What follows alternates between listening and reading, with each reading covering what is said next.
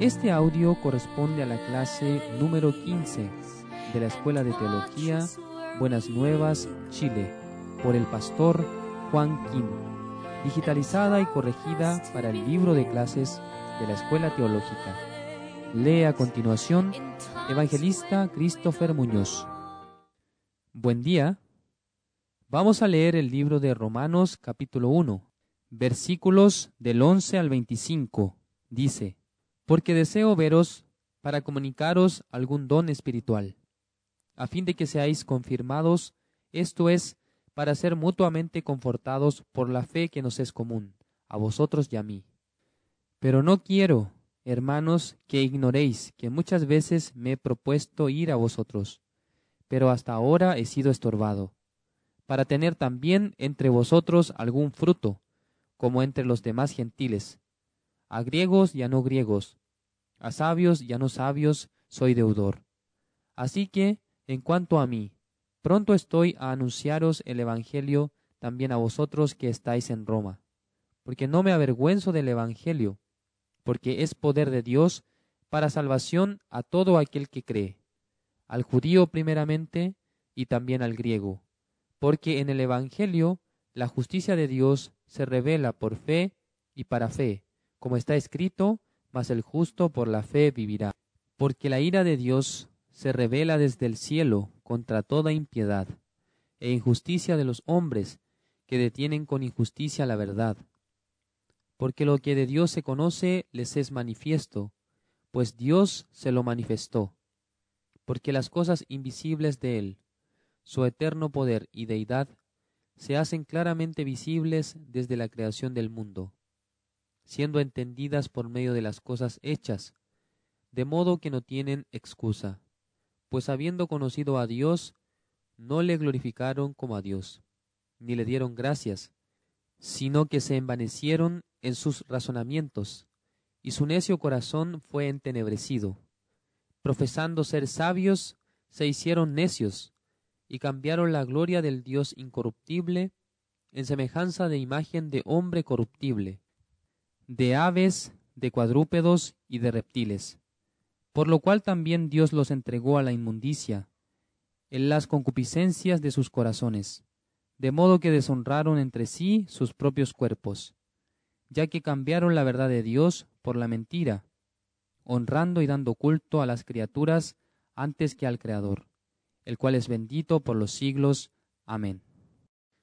En los versículos que hemos leído podemos encontrar una explicación muy importante, porque el apóstol Pablo tenía un gran deseo de encontrar a los hermanos de la iglesia de Roma para compartir la palabra. Además quería compartirles los dones espirituales que él recibió por medio de Dios, para que ellos fuesen confirmados en su fe. El versículo 13 dice, Pero no quiero, hermanos, que ignoréis que muchas veces me he propuesto ir a vosotros, pero hasta ahora he sido estorbado, para tener también entre vosotros algún fruto, como entre los demás gentiles. Es decir, que cuando el apóstol Pablo llegara a la iglesia de Roma, él quería predicar la palabra de Dios, testificar la palabra del Señor. Entonces los hermanos de esa iglesia podrían tener la fe y los frutos de su caminar con Dios. Vamos a ver qué dice el versículo 14. A griegos y a no griegos, a sabios y a no sabios, soy deudor.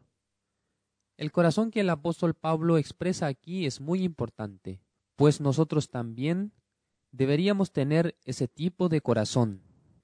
Después de haber entendido el Evangelio, al ser salvo, ¿qué tipo de corazón debería tener tal persona en este mundo? El apóstol Pablo dice, yo soy deudor. ¿De qué? Del Evangelio, del amor de Jesucristo, de la Iglesia. Porque si nuestro Señor Jesucristo no hubiera muerto, nosotros nunca hubiésemos recibido el perdón eterno. Además, si no existiese la Iglesia en el mundo, nosotros no podríamos escuchar la palabra de Dios y el Evangelio el cual si no supiésemos correctamente, tampoco podríamos predicar a otras personas. Nosotros somos deudores de nuestro Señor Jesucristo, del Evangelio y de la Iglesia. En el versículo 15 dice, Así que, en cuanto a mí, pronto estoy a anunciaros el Evangelio, también a vosotros que estáis en Roma. Esta palabra me da mucha bendición y ánimo, porque hasta ahora el apóstol Pablo, desde el versículo 1 hasta el 14, solo estaba expresando su deseo de ir a Roma para encontrarse con los hermanos de aquella iglesia, y su posición de apóstol, que desea esparcir el don espiritual que Dios le había entregado, y así obtener los frutos. Sin embargo, en el versículo 15, se enfocó en la siguiente palabra. Así que, en cuanto a mí, pronto estoy a anunciaros el Evangelio, también a vosotros que estáis en Roma. Según nuestro conocimiento, después de recibir la salvación, ¿necesitamos escuchar el Evangelio o no? ¿Qué es el Evangelio? El Evangelio se refiere a que Jesucristo quitó todo nuestro pecado e iniquidades, para que nosotros recibiéramos la salvación. Según nuestro entendimiento, esa es la definición de Evangelio. Pero la verdad es que el Evangelio no solamente explica sobre el perdón de los pecados, sino que también explica acerca de la fe, de cómo una persona puede mantener su vida de creencia y de qué manera puede vivir por la fe. Por esa razón, en el versículo 17 dice, Porque en el Evangelio la justicia de Dios se revela por fe y para fe, como está escrito, mas el justo por la fe vivirá. Esto se refiere a dos cosas. Primero, las personas pueden escuchar acerca del perdón del pecado y recibir la salvación por la fe. Segundo, dice para fe. Se refiere a cómo debe vivir una persona después de recibir la salvación. Los miembros de la Iglesia de Roma, aunque llevaban una vida de creencia en la que estaban divulgando el Evangelio, a ellos les faltaba algo para avanzar en su vida de creencia. Por esa razón, el apóstol Pablo deseaba visitarlos, pues él tenía mucha experiencia con Dios y había recibido la sabiduría de Jesucristo. Por lo tanto, quería explicarle a los miembros de la Iglesia de Roma acerca de lo que había recibido. El libro de Romanos está explicando acerca del Evangelio. En el texto de Romanos no solamente se está enfocando en los temas de justificación, santificación y perfección, sino que también acerca de cómo deben vivir los creyentes. Después de que una persona recibe el perdón de los pecados y se vuelve justo, lo primero que debe hacer es leer el libro de Romanos, porque en este libro aparece la enseñanza acerca de nuestra vida de creencia, de cómo nosotros tenemos que vivir, pues leyendo estas palabras, nuestro corazón se llena del deseo de servir al Señor y de predicar el Evangelio. El problema ocurre cuando una persona no ha recibido el perdón de los pecados. Si no recibió esa gracia, tampoco Dios le da el Espíritu Santo, y al carecer de aquello, no puede explicar la palabra del libro de Romanos. Mucha gente considera que es difícil explicar este libro, pues mientras una persona lee y escudriña estos versículos, se queda trabado en algún tema. No puede explicar con facilidad y dice, es difícil de entender. Por ese motivo yo tengo la decisión de explicar el libro de Romanos, desde el capítulo 1 hasta el capítulo 16, completamente todo el texto de versículo en versículo. En el versículo 16 dice, porque no me avergüenzo del Evangelio, porque es poder de Dios para salvación a todo aquel que cree, al judío primeramente y también al griego. Aquí habla acerca de los judíos y de los griegos. Los judíos son los descendientes de Israel, del linaje de Abraham. Existen doce tribus. Entre las tribus hay una que recibe el nombre de Judá. Por eso se dice judíos, por causa del nombre de dicha tribu, y también se les llama como pueblo de Israel. Por su parte, los griegos podemos interpretar que son todos los pueblos y naciones, fuera de los israelitas. Ellos también se llaman gentiles. Los griegos eran de Europa, y entendemos que se refiere en este versículo a una nación gentil. Dentro de los gentiles se incluyen los chilenos, peruanos, coreanos, entre otros. El apóstol Pablo anhelaba predicar el Evangelio en la iglesia de Roma. Y luego dice, no me avergüenzo del Evangelio. Al explicar acerca de la muerte de Jesucristo, acerca de la palabra y resurrección de Jesucristo, el apóstol Pablo estaba anunciando el Evangelio, y dentro de ese Evangelio está el poder de Dios para dar la salvación a los que creen. Una persona que sepa exactamente acerca del Evangelio no sentirá vergüenza a la hora de explicar el Evangelio, pues tal persona cree que dentro del Evangelio hay un gran poder de Dios. Por ejemplo, una persona posee una tarjeta de crédito y su cupo asciende a cinco mil dólares mensualmente.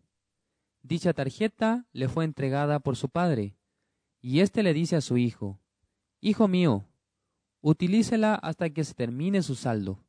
El hijo al tener esta tarjeta de crédito puede comprar muchas cosas para comer y también puede obsequiar algunas cosas a sus amigos. De todo puede hacer pero tiene un límite de cupo disponible que asciende a cinco mil dólares mensuales. Aparentemente una tarjeta de crédito se ve como un trozo de plástico, pero dentro de esa tarjeta hay un gran poder.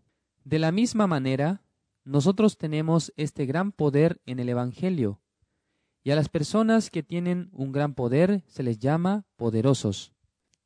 En este país, Chile, existen muchos jóvenes que desean aprender la palabra de Dios. Quieren ser evangelistas, pastores y misioneros. Pero, ¿por qué no pueden hacer aquello? Porque no tienen contacto con alguna organización en donde se encuentre la palabra de Dios y el Evangelio. Una persona que tiene el Evangelio verdadero, en su corazón llega la palabra de Dios, la justicia de Dios y el poder de Dios. Existe gente que posee un gran poder, pero la gente que no tiene poder, aunque se vea muy débil, inútil, parece que no sabe nada. Si tal persona supiera exactamente el Evangelio, el cómo explicar acerca del pecado, del juicio eterno, acerca de la ley y el perdón de los pecados, y también el cómo puede vivir por la fe. Si sabe explicar estas cosas y vivir por la fe, entonces a tal persona Dios le utilizará. Cuando yo recibí la salvación en el año 1990, en ese tiempo yo no sabía nada del idioma español, no sabía acerca de la Biblia, pero por estar congregando en la iglesia, Dios me iba enseñando. Además, cuando leía la palabra, Dios me hablaba a través de las escrituras. Nosotros debemos creer que dentro de la Biblia existe un gran poder por eso en la Escuela de Teología Buenas Nuevas de Chile usamos tres lemas que son solamente la fe, solamente la Biblia, solamente la gracia de Dios. ¿Por qué nosotros estamos usando estos lemas?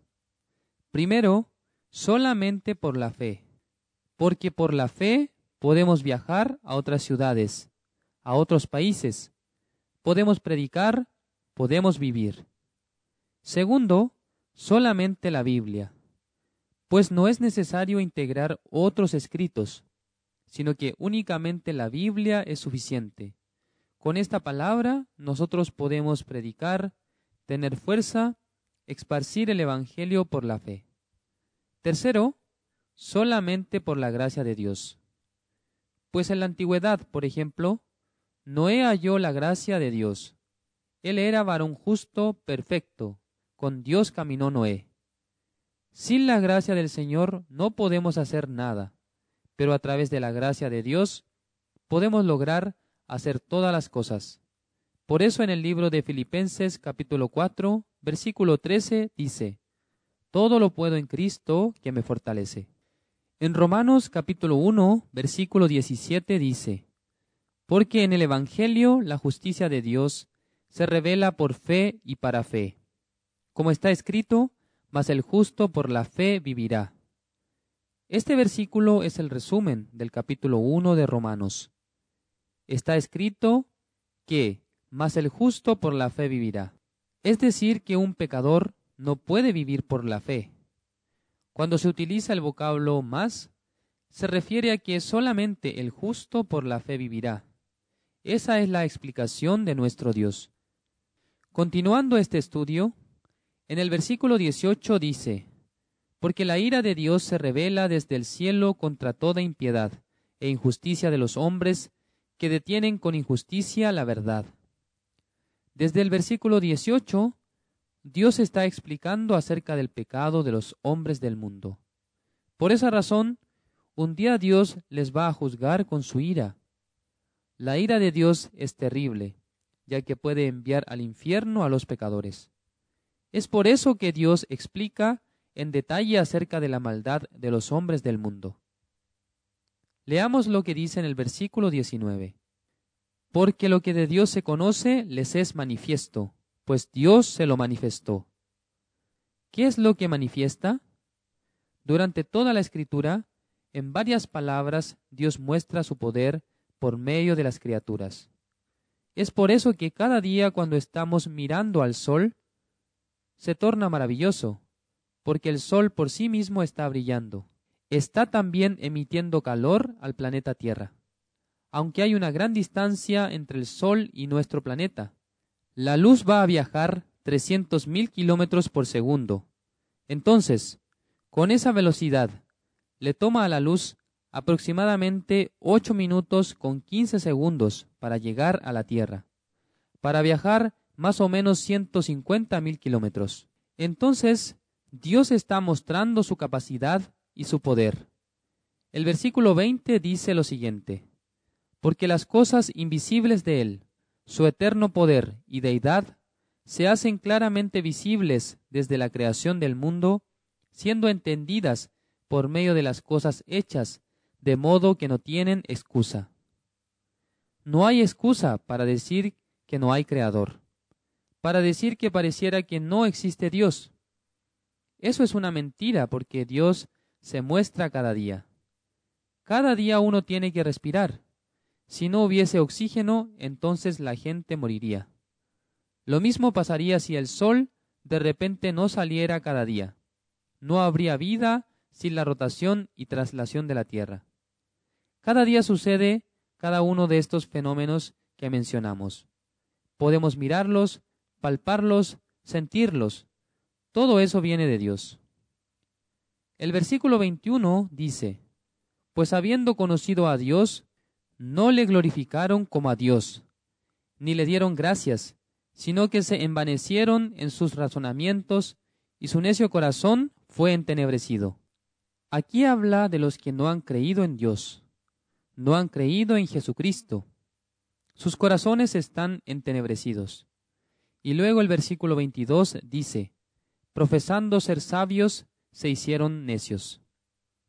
En el mundo hay muchos ateos que hablan de la filosofía, sabiduría, inteligencia, pero su corazón está endurecido, y es por eso que no conocen a Dios, al Creador. Este tipo de personas son necios.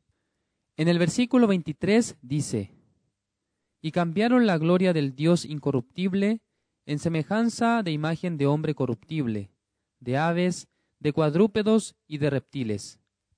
Muchas personas actualmente están haciendo ídolos, están erigiendo monumentos con forma de animales y otras imágenes con el fin de adorarles. En Corea del Sur, por muchos años nosotros teníamos una religión, el budismo. Entonces lo que hacíamos era adorarle. Aunque yo no era budista, mis ancestros durante mucho tiempo creían e iban al templo para adorar. Creaban imágenes por medio de bronce y por medio de hierro. Hacían esculturas gigantes. Cuando las personas se presentan ante ídolos que son gigantes, sus corazones se sienten muy pequeños y surge de manera espontánea la adoración. Comienzan a decir, Señor, surge una oración y por medio de esta ellos quieren recibir una bendición de parte de ese ídolo. Eso es ignorancia. Ahora continuemos con el versículo 24. Por lo cual también Dios los entregó a la inmundicia, en las concupiscencias de sus corazones, de modo que deshonraron entre sí sus propios cuerpos.